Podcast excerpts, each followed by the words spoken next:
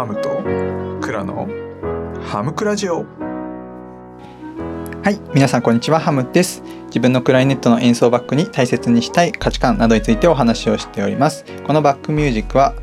ハムの曲置き場というところで無料でダウンロードができます。オフセというサービスにも参加していて、クリエイターが報われる社会というのを目指しています。ということで今日も聴いていただきましてありがとうございます。あのいつもね、配信は前日の夜に収録して、あの、アップをね、朝にしているんですけれども、先ほどですね、えー、毎週木曜日の21時半からやっている演奏ライブが終わってですね、あの、ライブはいつもアーカイブ残してないんですけれども、間違えてね、ポチッと押しちゃって、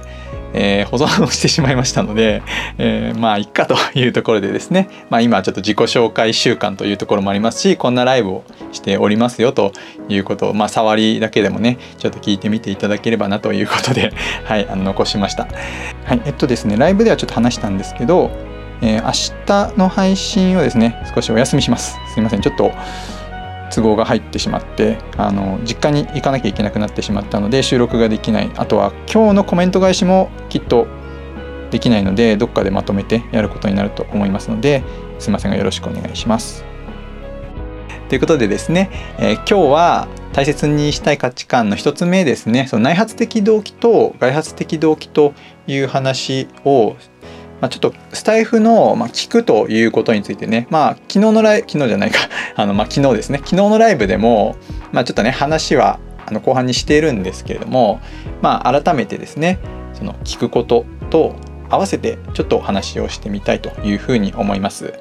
まず、内発的動機というものなんですけれども、まあ、ご存知の方も多いかなというふうに思いますけれども、まあ、自分自身からね、こう、生み出されるような、うん、やりたいという気持ちそして楽しいという気持ちですね。そこから生まれる動機による行動ということですね。で外発的動機というのは外からですね影響を与えられて生まれる行動というところですね。まあよくあるみんながやってるからやってみようとかですね。うん、稼げそうだからやってみようとかですね。まあ多いですよね、うん、この人のやり方を真似てみようみたいなね。まあそれは全部外発的動機ですね。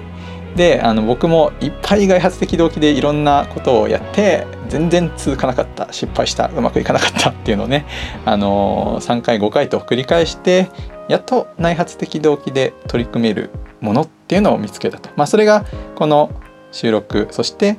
ライブ演奏ですね。っていうところかなというふうに思ってます。まあねこれを通してですね、うん、あの自分の何ですかね、まあ、10月から音楽隊としての活動を始めてあ活動というかスタイフ活動を始めてですね12月から一人で配信をしていく中で、まあ、僕の中でこれね内発的動機でできていることだし大切にしたいというふうに思ってですね定義づけたというところですね。はい、でそんな中でですね、まあ、12月に配信をし始めてから約4ヶ月ちょっと、まあ、5ヶ月近くが経過しているところですけれどもその中で僕自身ですね一つそのスタイフの中で変わったことというのがあるんですね。というのもですね、えー、僕は以前はですね正直に告白しますけれども人の話聞かないままにいいね回りをしたりだとか、うん、ひどい時は本当にもう上から順番にいいねしていたりしたこともありましたし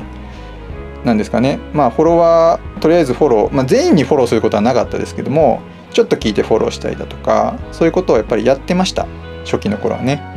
うん。あの白状します。はい。まあねあの僕自身もともと始めた目的というのがやっぱり自分がやっている活動の PR いろんな人に知ってもらいたいというところがありましてまあ多くの人はそうだというふうに思うんですけれどもなんだろうな、まあ、自分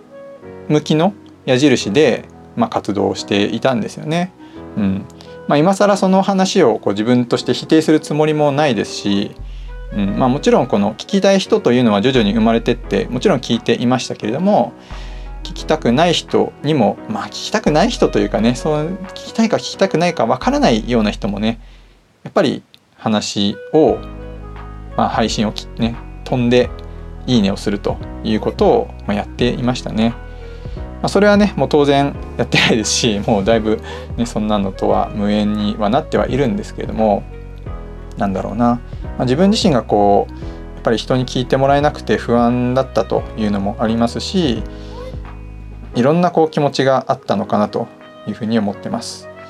で最近ですね僕が学んだ 言葉でですねあの子育てパパさんから学んだ言葉でルサンチマンという言葉がありますね。ルサンチマンというのはちょっと正確かわからないんですけれどもいわゆる多数派へのとらわれということかなというふうにあの思ってまして、まあ、例えばブランド物をねこう着る感覚だとかみんなが iPhone を使ってるから僕も iPhone を買いましょうと、まあ、僕 iPhone 使ってるんですけど、まあ、そういう感覚だとか、